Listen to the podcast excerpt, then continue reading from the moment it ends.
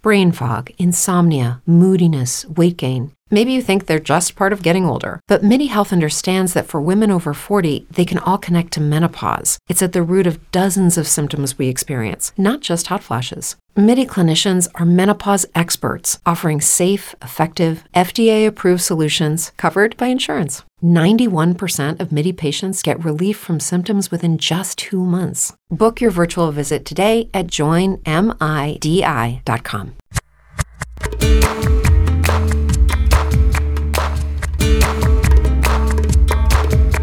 Aquí empieza el podcast españolo a 360 gradi con Sara Castro, una profesora española en Italia. Episodio 30. El libro. Hola, ¿sabías que el 23 de abril fue elegido como Día Internacional del Libro por la UNESCO y que se celebra en muchos países? Supuestamente coincide con el enterramiento de Miguel de Cervantes, la muerte de Shakespeare e Inca Garcilaso de la Vega en la misma fecha, en el año 1616, y el nacimiento de otros escritores a lo largo del tiempo. Cada año, la UNESCO y otras organizaciones profesionales internacionales del mundo del libro eligen una capital mundial cuyo mandato empieza cada 23 de abril.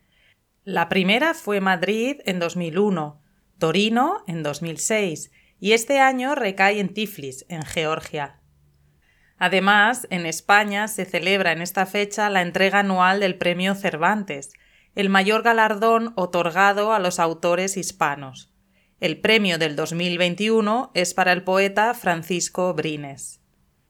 En Barcelona y en toda la región catalana festejan este día a su patrón, San Jordi, y la tradición dice que se intercambien como regalos un libro y una rosa, convirtiéndose en una de las jornadas populares más celebradas allí. ¿Lo sabías? Pues te cuento la leyenda medieval de la que dicen que surgió. Había una vez un dragón que molestaba a un pueblo hasta que pactaron que cada día comiese solo a un súbdito. Pero llegó el día que le tocó a la hija del rey. Oh, el héroe protector, San Jorge, venció al dragón y salvó a la princesa. Y de las gotas de sangre que derramó el dragón en su muerte, creció un rosal. De ahí que en esta fiesta se regale una rosa a la mujer y el hombre reciba un libro como símbolo de la historia narrada. Para esta comunidad es como el Día de los Enamorados, aunque en la actualidad se hacen los regalos a amigos y parientes.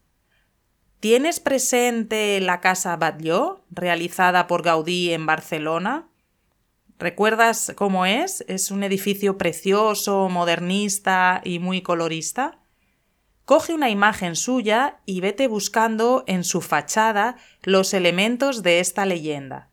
Reconocerás en el tejado al dragón, la alta chimenea es la espada que lo mató, los balcones son las calaveras de los muertos, a la vez que las columnas son sus huesos. Parece macabro, pero al contrario, es una obra llena de belleza.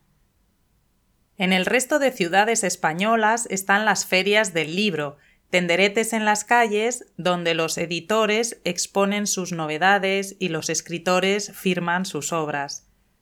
En Madrid este año celebrarán en septiembre, no ahora por el COVID, la 80 edición, como siempre, en el maravilloso Parque del Retiro. Y en Valladolid inaugurará la feria María Dueñas, la escritora de la que te hablé en el episodio 26. Pero bueno, volvamos a nuestros protagonistas de hoy. Los libros. Las partes de un libro son la portada y contraportada, también llamadas cubierta y contracubierta, el lomo y las hojas. Este es el ejemplo que uso en clase para recordaros que las centenas en español tienen femenino también. 200 páginas, 300, 400, 500.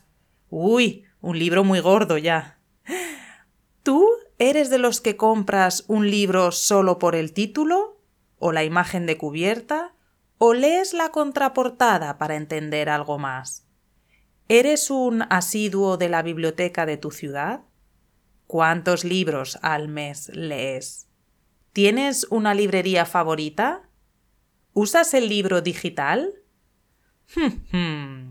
Como ves, hoy te voy a recomendar leer, pues leyendo observas todo lo que has estudiado del español.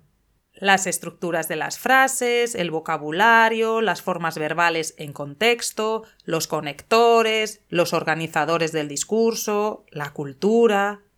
Leer es una de las mejores formas para aprender una lengua, al ser una práctica tranquila y reflexiva.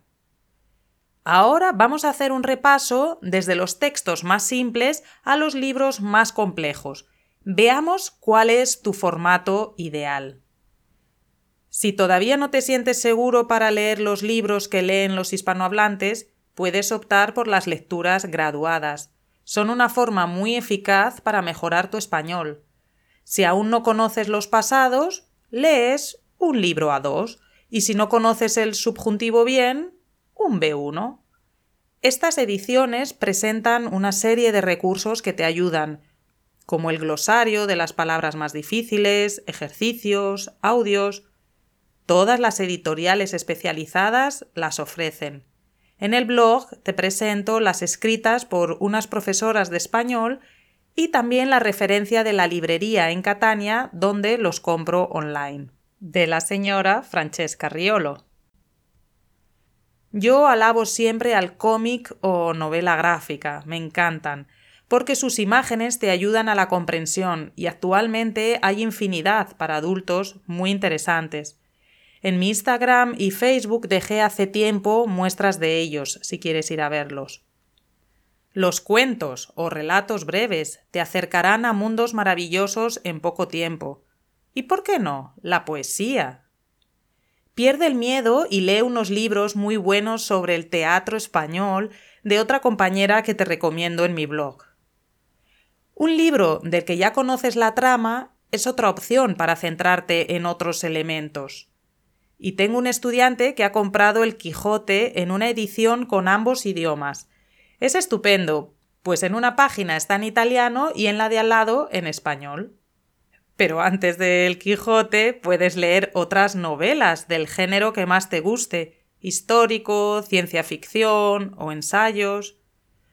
Cuidadín con los libros infantiles, porque son breves, pero encontrarás también pasados y subjuntivos.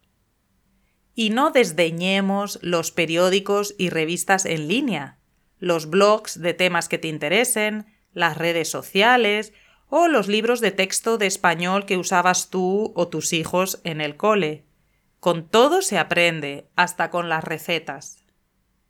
Ah, y que no se me olvide la revista Punto y Coma, que está genial, realizada por expertos con todo detalle, precisamente para los estudiantes de español.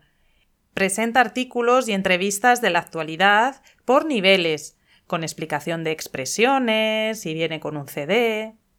Para hojearla, entra en mi página web, saracastro.net, y descárgate el ebook de regalo porque te doy, entre otros, tips sobre lectura para mejorar en el idioma, como hoy.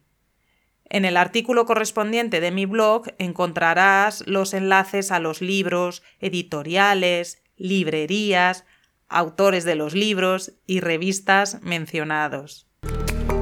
Como ves, nunca te acostarás sin leer y saber una cosita más.